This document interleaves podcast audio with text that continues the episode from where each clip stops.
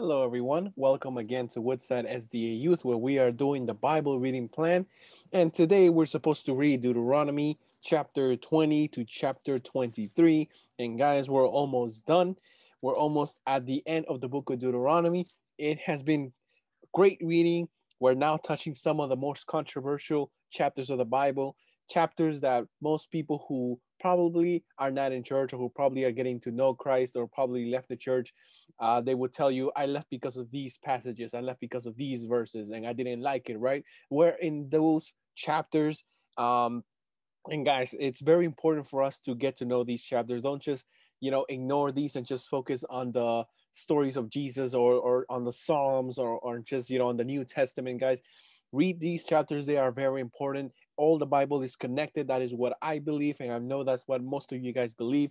And we're gonna be, uh, you know, responsible to give answers to people who have questions about this. You know, God wants us to have the answers. God wants us to be light of the world. We cannot be light if we don't have fire in us, and the fire will be. We will receive that fire when we spend time with God, when we read His holy word, when we are blessed by His messages. Guys, please, I urge you to read these hard passages, even though they might be a little troubling for you.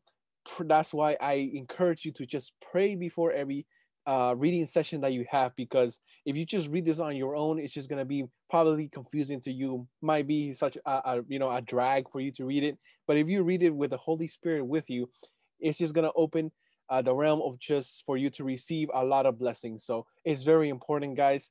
So if you're keeping up with the reading, uh, we are reaching very interesting stories in the Bible.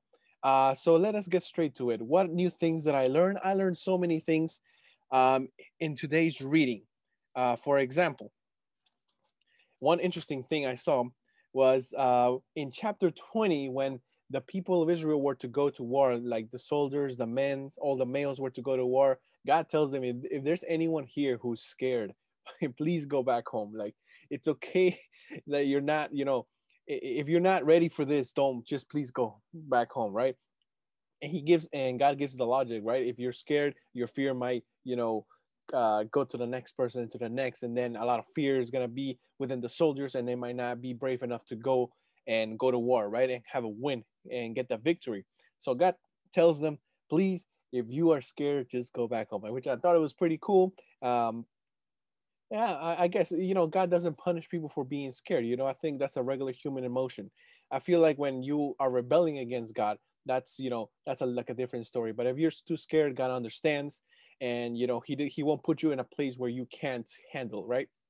Uh, so, oh, another thing that I learned that was pretty interesting towards the end of chapter twenty, when they were taking over new land, they would you know cut down trees.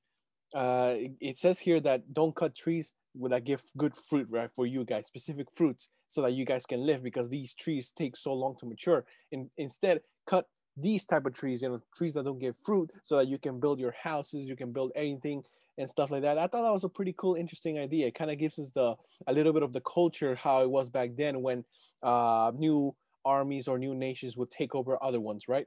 Pretty cool. Chapter 21, what I learned also was uh, the law against or uh, how you call this uh, rules when it came to taking over female captives, right? So I don't know how many movies you guys have seen. Uh, unfortunately, and actually, it still happens like in modern day, when specifically in, during war, when a, an enemy army takes over, you know, the village, it, it raids territory of their enemies, and you know they kill all the males. Unfortunately, you know, because of all the wars and all the records that we have, the male soldiers would usually go and start raping uh, the women and kill the children guys. It's just it was just a terrible scene during this time. And also you know during every time because it happened during the world wars. It happened during the most recent wars that we have. It happens everywhere. And you know it's such a terrible thing uh, for you know you know women to experience these things even though it's not really their fault that all this is falling upon them. And i love that god says that if you find a beautiful woman when you take over the city, I think God knows that they're gonna do anything regardless. Like God knows that these guys are, you know, sick and they're gonna still try to, you know, you know, rape this woman. So God says, yo, if you go there and you find a beautiful woman, bring it to the camp, make her go to a cleansing process, which is, you know, cut the nails and shave off the hair. And then after that, you can go and marry this person. And I like this because back then they would just go and rape and that's it and just, you know, throw them away. But God says, no, no, no, no, no. no. You're not going to do that with these women. You guys are going to be different than the rest of the people. You're going to grab these women, you know, to go make her go through the cleansing process and then give her a home, give her a family, right? And someone can still argue, oh, wait, why do they have to marry her? Doesn't the woman have a say? During this time, guys, the people, you know, men just didn't care, and right, and God was here stepping into the picture in order for this woman uh, who has just lost everything to be taken care of, right? A lot. Someone said something very interesting about this that uh, in in the Israelite when they take over a captive woman in in cutting her nails and shaving off her hair, this might be a practice that can this uh, make the male not want the woman anymore and therefore set her free. You know, I thought that was very interesting. But yeah, um, I like how God takes care of the female captives because they experience atrocities throughout every single war. And I'm very glad to see that. Another thing that I saw that was interesting was rebellious sons, right? So in chapter 21, verses, uh, let's see, 18 um, to 21, we see a scenario where a son or a daughter, but specifically a son, disobeys and is super rebellious, practices gluttony, and gets drunk all the time. So someone who really doesn't care about society, it it pictures this man, this son, this um, children of these two parents as someone who's just a bad person, evil influence, and they take him to the priest, and then priest make judgment, and then they stone this person, right? uh, I thought, you know, at first I'm like, oh snap, right? This is one of the those verses, you know, that's kind of hard to explain, but honestly, like I think it makes this, this sounds weird, right? But like I think I understand what the author's trying to say. Uh, we can see so many times in history where there's people rebelling against God, and right, it could just be that one person, right? But that one person influences more. That one person influences another people, and soon, uh, you know, a big amount of people start to rebel and then everybody gets lost right so here here i see a way where i'm pretty sure there's going to be a trial for this person. I'm pretty sure he's given a chance to repent but here it shows a person who's just gone too far will not come back and you know he's taken to the priest and they just decide to stone him right? So i see here god taking care of someone you're eliminating the evil so that everybody else won't be affected. That's how i see it we don't know how it was back then. Maybe we see this and we're like, oh, God is evil. But here I see God doesn't want the rest of his children to get hurt. This person had his chance. I'm pretty sure God worked with this person's heart and they still want to rebel. They still want to do evil things.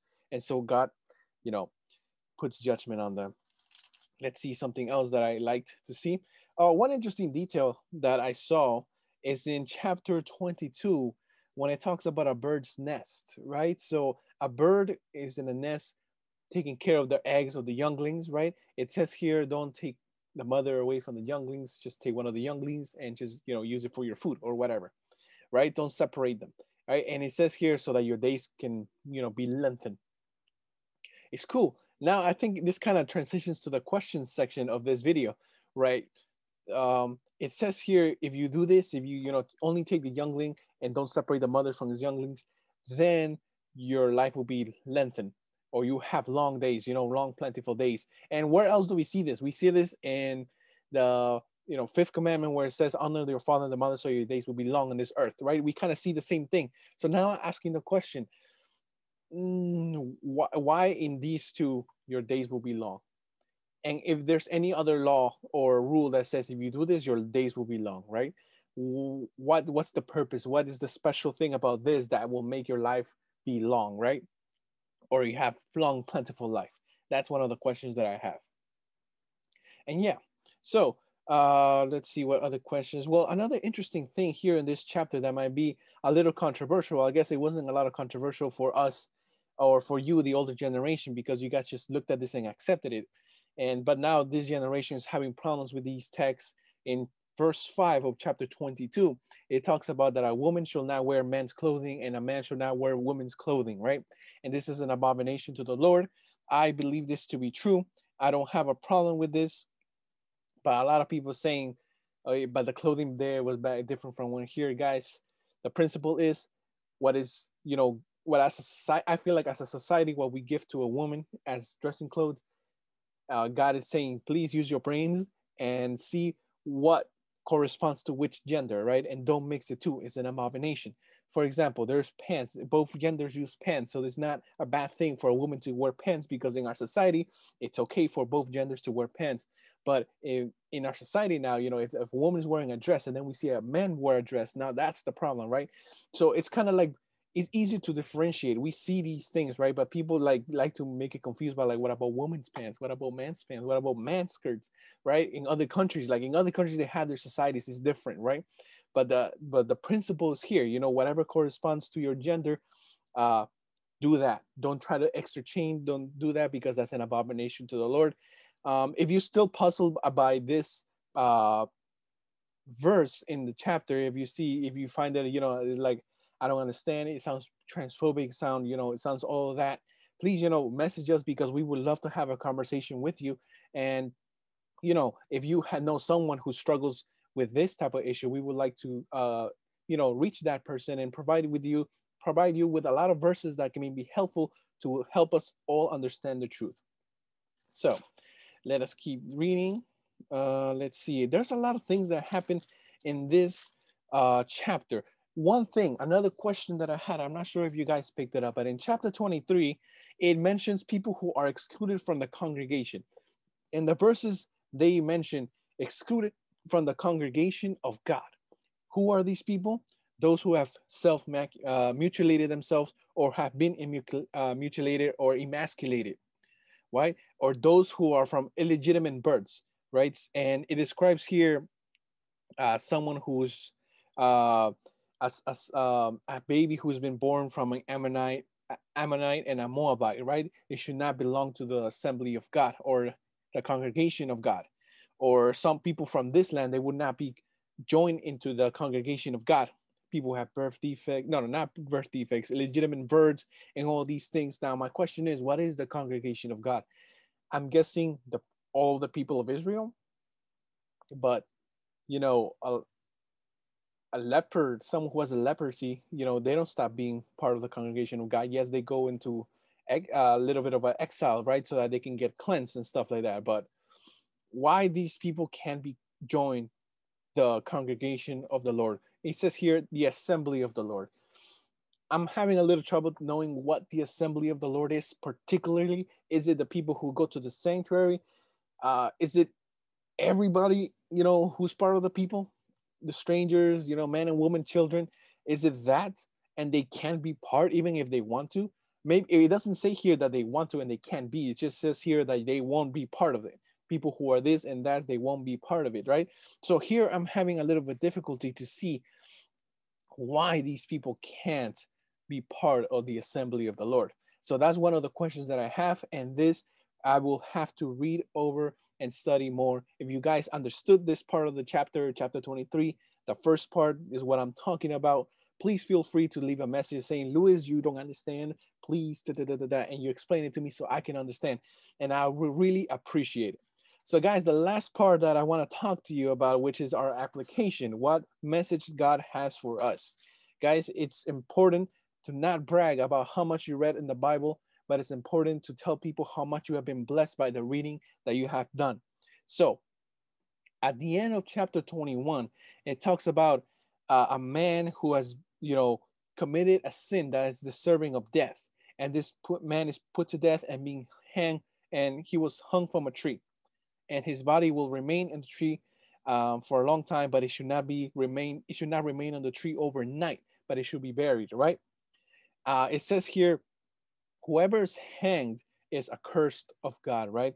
And many commentaries say that this means that it's just a it's just a way to shame the person, you know, put shame on the body. Whoever is hanged is, you know, is receiving shame from everybody else. A lot of people say that if you're hanged by a tree, you're accursed of God. That means that you experience a second death. You will not wake up in the first resurrection, right? You will only wake up. Actually, you might not even wake up at all. That's what some people say, right? But a curse, right? Whoever hangs from a tree shame, ultimate penalty. You know, you have committed a terrible sin. You are now suffering the curse of sin if you're hanged from a tree. Um, who else hung from a tree? Jesus Christ. Now you can say he actually hung from a cross, Luis.